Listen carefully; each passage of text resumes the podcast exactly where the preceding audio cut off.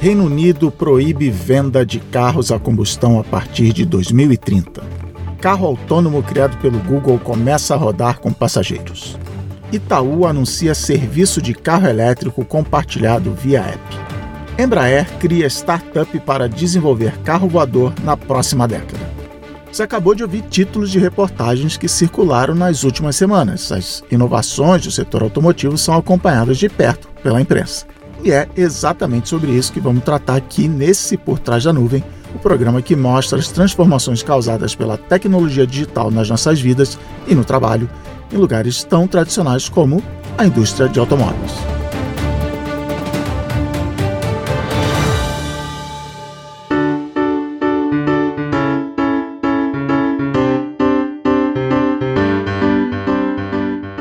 Eu sou Cris Dias e o Por Trás da Nuvem é uma iniciativa da Colecto que quer transformar tecnologia em experiências, oportunidades de negócios e grandes histórias.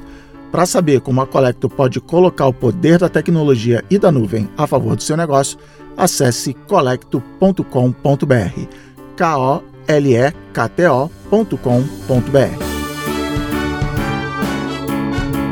As transformações digitais redefinem os paradigmas em todos os cantos com novos modelos de negócio e operações digitais conectadas que acompanham os novos hábitos de consumo da população, na indústria automotiva não é diferente. Realidade virtual, computação cognitiva e internet das coisas ajudam o setor a criar soluções mais eficientes e seguras e com processos simplificados e integrados. As mobilidades sob demanda e compartilhadas são caminhos sem volta e devem impulsionar novos negócios. Segundo a previsão da consultoria McKinsey, as receitas automotivas vão aumentar em cerca de 1 trilhão e meio de dólares até 2030 só com esse mercado. No primeiro episódio dessa temporada, a gente falou sobre como a manufatura avançada está se transformando. Se você ainda não ouviu, volta lá para escutar. Agora, vamos entender como as transformações digitais impactam a indústria automotiva.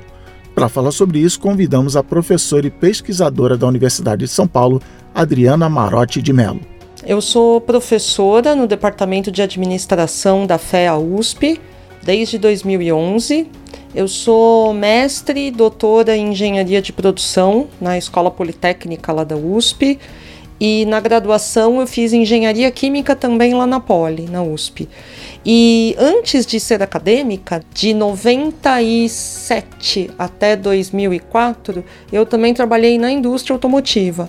Eu trabalhei na Volkswagen, eu fui engenheira de qualidade, eu trabalhava em desenvolvimento de novos produtos, como representante de qualidade de fornecedores. Eu trabalhei também na área de estratégia, eu era consultora de planejamento estratégico. Saí de lá em 2004 justamente para abraçar a carreira acadêmica. E aí, desde 2005, eu sou professora, já fui professora na Fundação Santo André, aqui no curso de engenharia, na SPM, e desde 2011 eu sou professora em dedicação exclusiva lá na FEA. E como pesquisa, né, eu também tenho como interesse de pesquisa, principalmente discussão sobre inovação, transições tecnológicas para a sustentabilidade, foco muito hoje na área de mobilidade, indústria automotiva, mobilidade e economia circular. Prazer recebê-la aqui, Adriana. Você que trabalhou na indústria automotiva e agora pesquisa o setor, conta para nós como você vê as transformações dos últimos anos. A indústria automotiva ela é uma indústria assim, dá para dizer um pouco até talvez paradoxal. Por um lado, tratando em termos de inovação, né? Por um lado, tudo que a gente fala em administração se a gente pensar, boa parte do modelo de produção e de negócios que a gente tem hoje na indústria nasceu na indústria automotiva.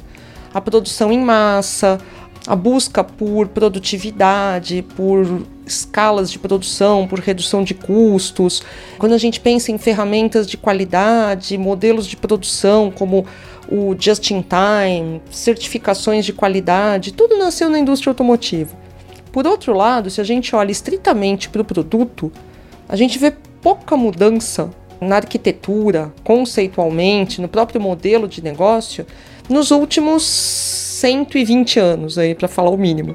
Até hoje, o carro ele é produzido em grandes montadoras, vendidos via concessionárias. Ele tem lá as quatro rodas, o eixo, capacidade para cinco, sete passageiros.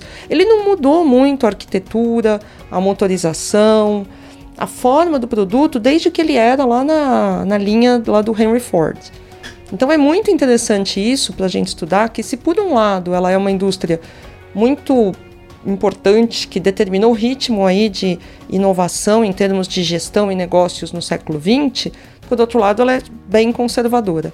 A gente fala em veículo elétrico há 20 anos, pelo menos assim na academia, na indústria mesmo, né? E a gente vê que mesmo nos países mais avançados, ele ainda é um nicho, tá? Ainda não se tornou dominante no mercado. Então é uma indústria pelo próprio porte dela, pelos próprios valores envolvidos, pela importância política, econômica que ela tem no mundo, ela acaba sendo uma indústria bem mais lenta. Então isso é um paradoxo. Tem muita gente por aí anunciando que, apesar desse lado conservador, a indústria vai mudar mais nos próximos 10 anos do que no último século. Você acha que a gente caminha mesmo para isso? Quando eu trabalhava na indústria, né, isso aí no comecinho dos anos 2000, já vinha essa discussão muito forte sobre como a indústria ia se manter viável economicamente no século XXI. E isso foi aumentando de escala. Às vezes, rompimento de alianças até, esses movimentos estratégicos das grandes montadoras, sempre visando melhorar a lucratividade, reduzir custo. E isso está ganhando uma escala até maior agora, né? Porque a competição é mais acirrada, os mercados estão chegando em um, eu diria, num, num nível de maturidade onde você tem na Europa, nos Estados Unidos, no Japão, até a China está chegando já num nível assim de maturidade, onde você tem um mercado só de reposição, não tem muito para onde crescer. Se no comecinho do século agora se falava muito de mercados emergentes, esses já estão encolhendo. Você tem ainda a Índia, aqui a América Latina, né, com toda a patinação que a gente tem na economia, mas ainda é um mercado potencial a África, ainda existem mercados a serem explorados. Mas, por outro lado, nos mercados onde realmente há poder aquisitivo, e até mesmo aqui no Brasil, se você pegar nas grandes cidades, você já tem uma certa exaustão do mercado. Você enxerga uma exaustão do modelo de negócio vender carro para ser substituído todo ano, que é o modelo dominante na indústria nos últimos 120 anos. O setor automotivo foi pioneiro ao detectar que era preciso pensar em novos modelos de negócios. Primeiro, que o consumidor está cada vez mais exigente, sempre em busca de mais praticidade, conectividade e bom atendimento. Além disso, o sucesso das startups de transporte mudou completamente o jeito como as pessoas se locomovem e a própria relação com o automóvel. As companhias automotivas foram forçadas a se reinventar e ampliar o seu escopo de atuação. A Ford fez isso em 2016, quando criou a subsidiária Ford Smart Mobility, destinada a criar, desenvolver e investir em serviços de mobilidade. Na ocasião, durante uma das maiores conferências de inovação dos Estados Unidos, o presidente do conselho da companhia, Bill Ford, bisneto do fundador da centenária montadora, enfatizou que as startups são agora as maiores concorrentes do setor e vão fazer com que a velha indústria automobilística desapareça. Ele chegou a falar, abre aspas, as montadoras precisam mudar e virar fábricas de software. A gente fala startup de mobilidade, mas se você pensar aí nas grandes players disso, que seria a Uber, a Didi, né, que é a chinesa dona aqui no Brasil da 99, elas já passaram da fase de startup faz tempo. Esse tipo né, de forma de usar o veículo, de modelo de negócio, realmente colocando uma pressão e é interessante que, com raras exceções, eu posso dizer isso, que até foi uma pesquisa que eu fiz agora recentemente, poucas montadoras estão realmente, elas falam muito disso, ah, é uma ameaça, precisamos fazer, mas poucas realmente estão colocando dinheiro, estão mudando sua forma de vender. Tem várias camadas onde você pode colocar essa transformação digital. Tem uma que tem a ver com essa mudança do modelo de negócio, por assim dizer, né? De ao invés de vender o carro, você vende o serviço. Se você olhar do ponto de vista da rentabilidade do negócio para a montadora, é muito ruim para a montadora. Pode ser muito bom para a startup que ela está criando, talvez, mas para a montadora em si é ruim. Como eu falei, o investimento necessário para viabilizar a produção de um automóvel é muito alto. Isso se eu for falar digitalização em termos de modelo de negócio mesmo. Mas tem uma outra camada que é a digitalização também em termos de processos, tanto os processos de manufatura mesmo, quando você fala em automação, em conectividade maior, as montadoras estão muito mais avançadas nisso, em termos de automação, de conexão. Inclusive, muitas das ferramentas hoje de TI, de, de gestão de que existem hoje em termos de por exemplo, integração de fornecedores na cadeia e digitalização de cadeia, nasceu em montadora. Nos anos 90, as montadoras já tinham formas de comunicação integrada, de programação, de produção integrada entre fornecedores e cadeia de distribuição. Nisso elas avançam muito mais, porque é uma necessidade para a montadora reduzir custos, né? E ser produtiva. Então, nesse aspecto, dá para dizer que elas são mais avançadas. O grupo alemão Audi, um dos fabricantes de maior sucesso do mundo do segmento premium, está acelerando o investimento em inovação e digitalização com o objetivo de construir um novo ecossistema entre fornecedores, revendedores, operadores de frota e clientes. Presente em mais de 100 mercados, a história da Audi no Brasil começou em 1993, quando ninguém menos do que Ayrton Senna trouxe os veículos da marca para serem comercializados por aqui.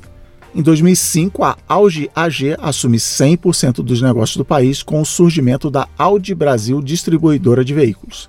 Em 2015, as quatro argolas inauguram a primeira fábrica no Brasil, localizada no Paraná. De lá para cá, a marca está abraçando a transformação digital como parte de sua estratégia central no Brasil. Quem vai contar melhor isso para nós é o alemão Nils Hadzak, que lidera a área de tecnologia e digitalização na Audi do Brasil a digitalização está mais do que nunca dirigindo o nosso modelo de negócio. Né? Acelerando pela situação atual do Covid-19, ainda muito mais. Nosso objetivo é prover uma experiência de soluções de mobilidade premium com foco na satisfação dos nossos clientes, é. stakeholders e nossos colaboradores, que nós achamos muito importante. Não somente o cliente final, né? nosso funcionário, isso é muito importante. Então, e também o Salesforce faz parte, o Collector também fazem parte dessa grande jornada que nós estamos fazendo no presente e também no futuro, impulsionando, na verdade, a inovação em uma escala rápida e dinâmica. Para ele, a inovação cabe numa fórmula matemática como resultado da soma de criatividade com transformação. O que significa isso, né? Quando você fala sobre criatividade, muitas pessoas falam sobre ideias, mas ideias são muito importantes para gerar inovação. Mas o que é mais importante para nós como empresas é os insights, né, dos clientes, seja qualquer cliente que você realmente atua na frente gera esses insights é muito importante para definir seu próximo passo. E depois, eu acho que o que eu vi bastante também, a aplicação dessas insights seja, como você transformar seu negócio, como você entrega essas insights para realmente aplicar uma forma enxuta, mas também custo é bastante importante para empresas, principalmente no fase de crise, né? E quando você fala sobre digitalização em si, então você tem alguns frentes também. A transformação digital, então que seja um pouco mais eficaz para a empresa, e a diversificação digital, para gerar novos modelos de negócios. A jornada de transformação digital na Audi do Brasil é pensada não só para o consumidor final, mas também para melhorar a eficiência dos processos e a experiência de concessionários parceiros e dos próprios funcionários da marca. A primeira etapa dessa transformação começou em 2017 com a implementação de ferramentas Salesforce Customer 360 você não pode fazer uma experiência do cliente muito bacana quando você, dentro da casa, não arrumar os seus processos e suas, vamos falar assim, é, sua preparação para falar certo com eles, né? Então, por isso, no primeiro momento, nós focamos bastante no B2B, seja com nossos funcionários, e também bastante dentro da casa, para realmente automatizar mais processos, para ganhar agilidade dentro da empresa, para atender depois o cliente no final também é bom. Aí nos focamos cada vez mais de processo de automação dentro da casa e nós aplicamos bastante soluções também junto com o Collecto nesse aspecto para realmente ganhar rapidez e gerando bastante KPIs positivos para a nossa área de negócios de vendas, pós-vendas, marketing e também o CRM.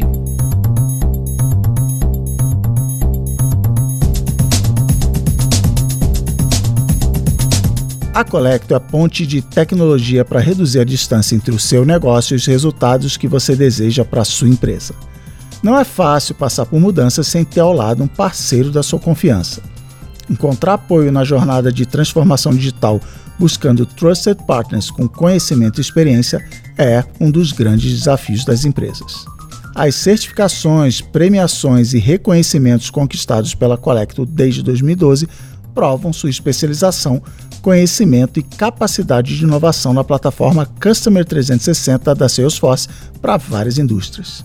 Além de já ter sido eleita parceiro do ano em 2016, a Colecto foi em 2018 o primeiro parceiro latino-americano a receber o maior prêmio de inovação da Salesforce e, desde 2020, figura no Quadrant Report do ISG Provider Lens, pesquisa que indica os principais parceiros de serviço do ecossistema Salesforce no Brasil. A Colecto construiu com seus clientes relações sempre duradouras e cases vitoriosos desde o início buscou cultivar uma forte cultura nas relações internas e externas, baseada em oito pilares muito claros que formam seu manifesto: sucesso mútuo, transparência, empatia, ambiente informal para estar aberto a mudanças e ao inesperado, antecipar riscos e oportunidades, facilitar soluções para buscar e resolver problemas, agilidade e responsividade, e celebrar todas as conquistas, pequenas ou grandes. Junto com clientes, colaboradores, parceiros e comunidade, a Colecto acredita que é de cada um a responsabilidade de envolver, inspirar e impulsionar a transformação que todos desejam. Para saber mais sobre a história, credenciais e o jeito da Colecto fazer o que ela faz para colocar o poder da tecnologia e da nuvem a favor do seu negócio, acesse colecto.com.br. K-O-L-E-K-T-O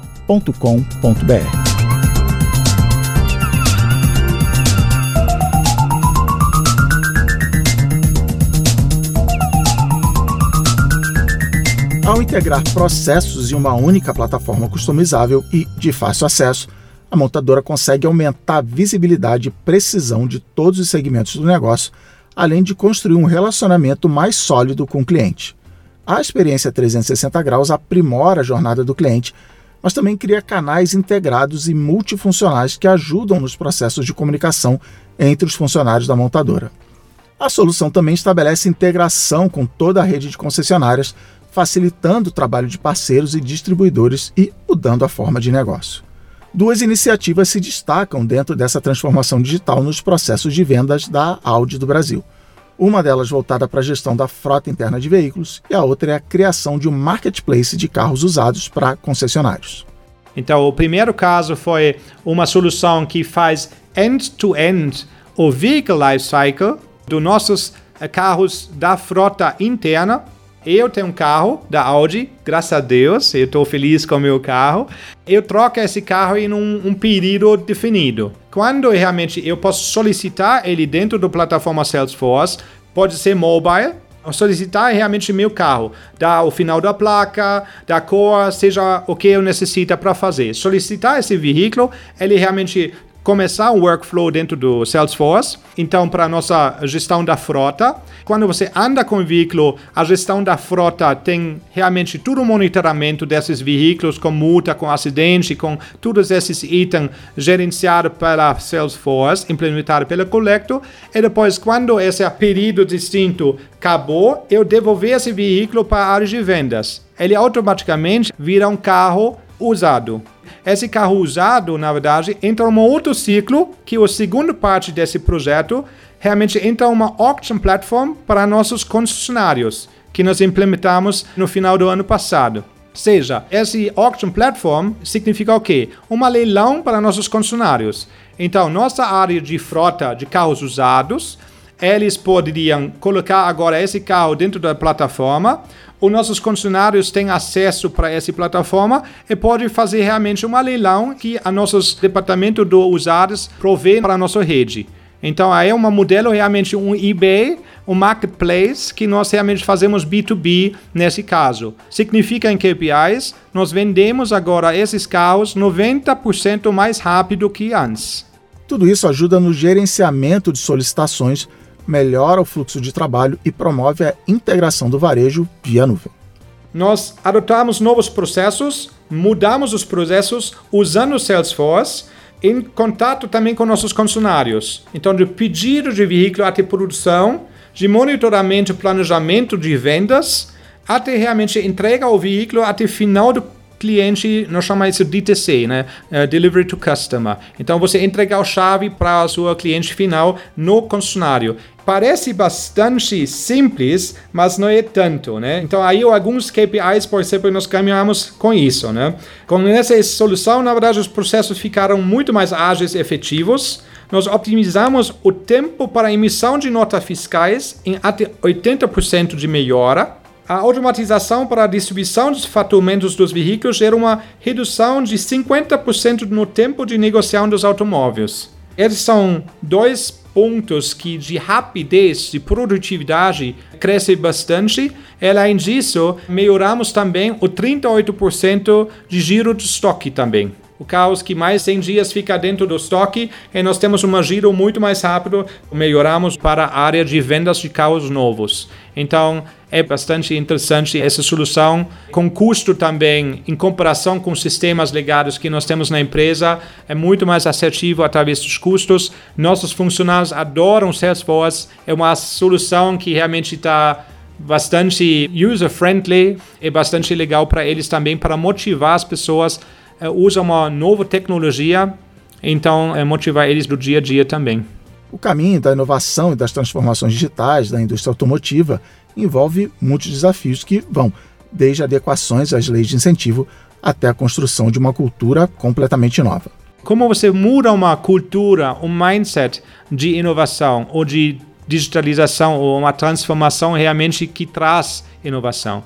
Eu acho que isso você tem bastante coisas. Eu acho que aí nós podemos falar até amanhã é, sobre esse ponto. Tem algumas palavras que eu, eu gosto de usar sempre. Colaboração é muito importante.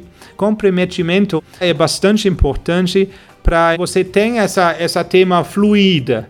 Também necessita bastante novos modelos de liderança nesse aspecto. Qual impacto esse tema de liderança tem para realmente trazer inovação? Não tanto top-down, tudo. Né? É, é, é realmente preciso top-down do bottom-up. Então tem uma, uma mistura também. Inovação para mim não é um departamento como digitalização ou transformação digital. Essa mais ou menos é uma, uma cultura mesmo, uma, um mindset. Você realmente viver isso dentro da empresa todo mundo deveria ser isso como prioridade. Se isso não está acontecendo, realmente é complicado para trazer realmente valor para a empresa.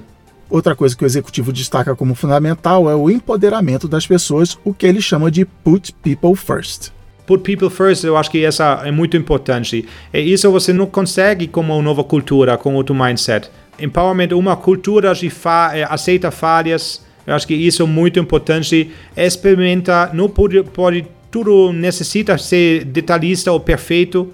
Então, eu acho que isso, principalmente no automotivo, principalmente no lado premium, quando você fica detalhista do carro exclusiva, ele precisa de uma qualidade alemão muito bom. Ou inovação um pouco diferente. Outro ponto, quando ele fala sobre inovação, trazer um valor bom para a empresa, o deve, né? E, então gera valor. Então você realmente precisa medir uh, isso antes. Então não significa você só testa, entendeu? Quando você tem um return on investment, eu acho que é muito interessante, é muito importante, porque você tem tantas ideias, tantos insights depois, para chegar numa priorização para focar, para gerar valor para a empresa. Sem return on investment, você não chega aí. Modelos de negócio muito importante também. Nada é mais importante você carimbar uma nova canal de venda, uma canal de comunicação com um modelo de negócio muito positivo. Então, o cliente não vai comprar é, um carro online, por exemplo, quando você não tem um modelo de negócio bacana atrás que gera valor para o cliente final. Seja agora um pacote, um serviço adicional, como você vai gerar talvez um financiamento diferente. Esses são os pontos que realmente eu acho muito importante para pensar. Né? E nós mudamos, por exemplo, nossa mobilidade diferente agora, um modelo de negócio diferente. Chama carro como assinatura. Então, seja, é, você pode fazer um, um Netflix da vida para seu Audi, tá? E você compra, por exemplo, um pouco mais que 9 mil reais, você pode andar com um Audi exclusivo, um carro premium realmente, os melhores carros que nós temos uh, por mês. Então, acho que isso são temas que realmente gera essa pandemia é nosso desafio para frente também. Gera novos modelos de negócios de mobilidade. Não somente pensa no produto, pensa um pouco no serviço de experiência do cliente gera novos modelos de negócios mesmo. Então, vamos ver para onde nos leva essa nova mobilidade. É, parece que a aposta naquela evolução lenta que a Adriana contou para a gente está cada vez mais no passado o futuro reserva boas oportunidades para a indústria automotiva, especialmente no pós-pandemia, não é, professora? Se lá em 2000 a gente ouvia falar venda digital, venda pela internet, sempre engatinhou muito, agora, né, com a pandemia, deu um, uma necessidade. As concessionárias fecharam, como eu vou vender? O consumidor ainda mesmo com loja aberta, tem receio de procurar uma concessionária, como você vai dar essa experiência? Como você faz um test drive à distância? Né? Então, as montadoras criaram soluções aí de realidade virtual, de, de tours virtuais, levar delivery, de test drive delivery, né? Tiveram que criar soluções para se adaptar a essa nova situação que, pelo visto, veio para ficar. E eu acho que é interessante isso que pode acarretar até uma mudança forte nesse modelo de vendas. Então é, eu acho que talvez essa digitalização, né, esse uso do omnichannel assim, né, de vários canais, pode ser bom para o consumidor. Quem sabe ajude até a dar uma competição melhor em preço. Apesar disso, o Brasil é um caso interessante no mundo. Tem uma indústria forte, tem uma competência de engenharia aqui instalada, mas não tem a indústria eminentemente nacional. Eu acho que talvez o que o Brasil poderia explorar são alguns nichos onde assim o Brasil realmente se destaca. Por exemplo, produção de ônibus. Quando a gente fala, né, indústria automotiva, a gente está falando também de veículo pesado. E em caminhão e ônibus, o Brasil é um dos líderes mundiais de produção, inclusive de desenvolvimento. Então aí pode ser uma alternativa. E o Brasil, transporte rodoviário é muito importante. Então talvez aí a gente tenha um espaço. Outro espaço também é o uso aí de veículos na agricultura, onde inclusive a gente vê algum movimento em direção realmente à inteligência, conexão, veículos autônomos, é uso. Então aí eu acho que é um nicho que pode ser explorado. O desenvolvimento do etanol mesmo, sabe? Eu acho que é uma oportunidade que existe